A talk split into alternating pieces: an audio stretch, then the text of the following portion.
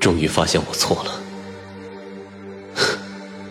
我怎么可能斗得过你呢？帮我找找谢卓吧，我把他弄丢了，您帮我找找他吧。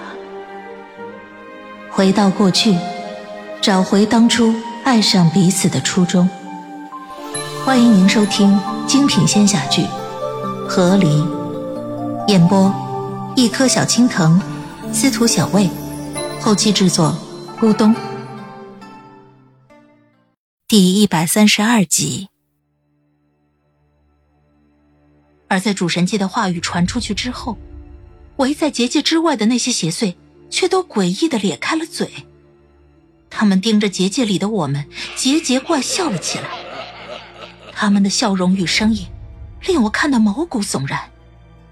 我正脊梁发寒时，但见他们又异口同声的开口道：“祭，你以此城困我，此城困我，你们也永远出不去，永远出不去。”这场面实在是令人悚然。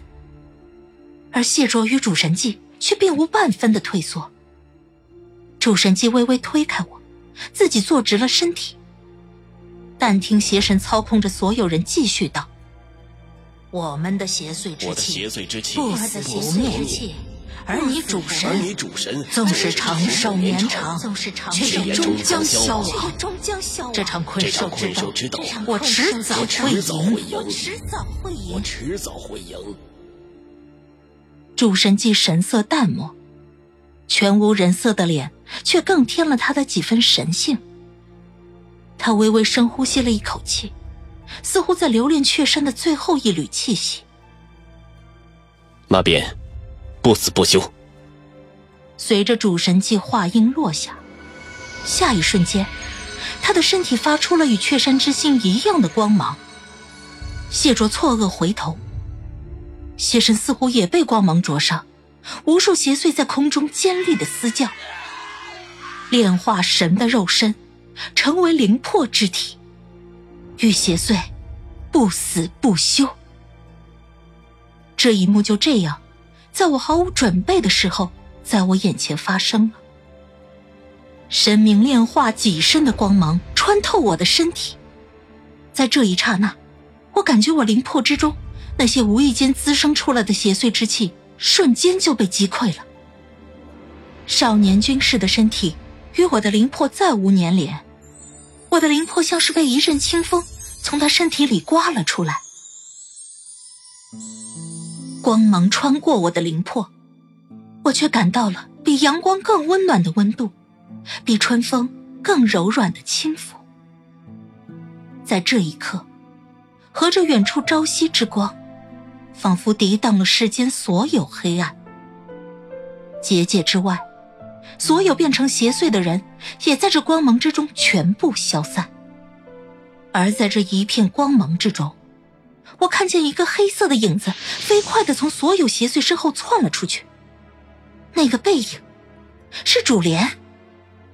谢卓，抓住他！谢卓的身影随即而动，我生怕跟丢谢卓。立即窜到了谢卓的身边，随他一同追去。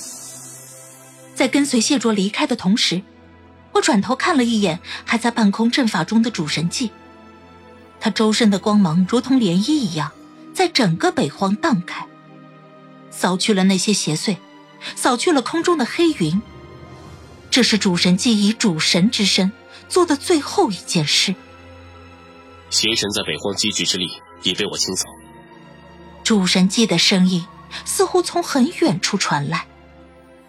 他若被困此城，便于此城中与他缠斗；他若逃出此城，谢卓公子，我会除他。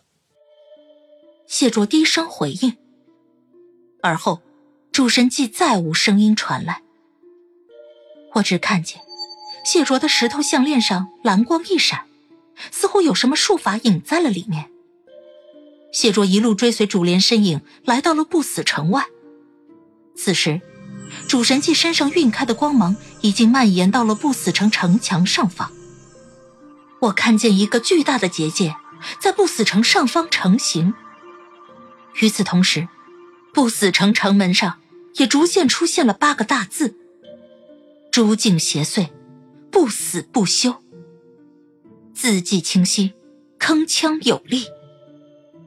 不死城外，风雪翻飞，光芒从空中落下，渐渐在不死城的最外围铺就出了一个透明的结界，似乎将风雪都挡在了外面。这便是不死城的第三道防线，将整个不死城罩在其中。从此往后，这座城只进不出。而我却在这风雪结界落成之前，看到了那个人影钻入了外面的风雪之中。谢卓紧追而上，在他冲到风雪结界面前的时候，那结界却已经落了下来，彻底接到了地面。我心道不好，谢卓不会被主神界拦住了吧？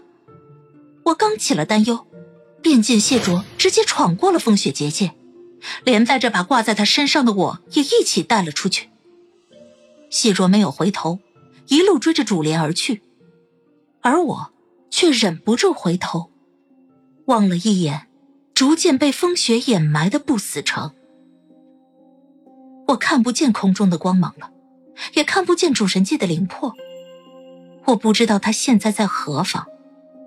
我只知道，未来他会一直在这里。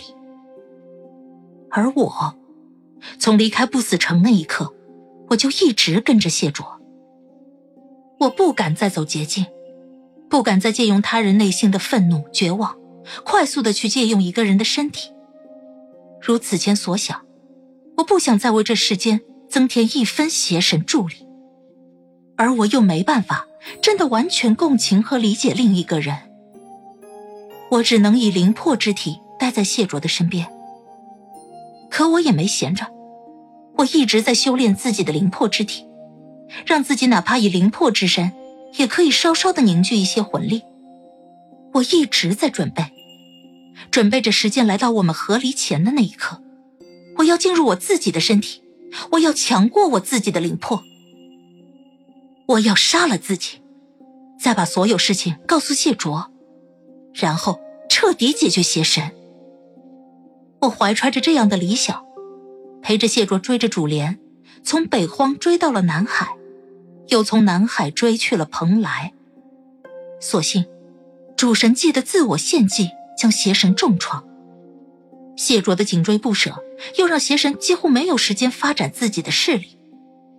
在不死城建成之后，所有剩下的主神都已经做好了万全的准备，每一个仙山都做好了结界，为了抵御邪神可能来的袭击。许多年的时间里，邪神再无法在这世上重现雀山的悲剧。而我也知道，为了维持这样的局面。谢卓和主神们付出了多少？一年，两年，十年，百年，日复一日，只要邪神还在，谢卓便一直在继续战斗之中，从未有一日停歇。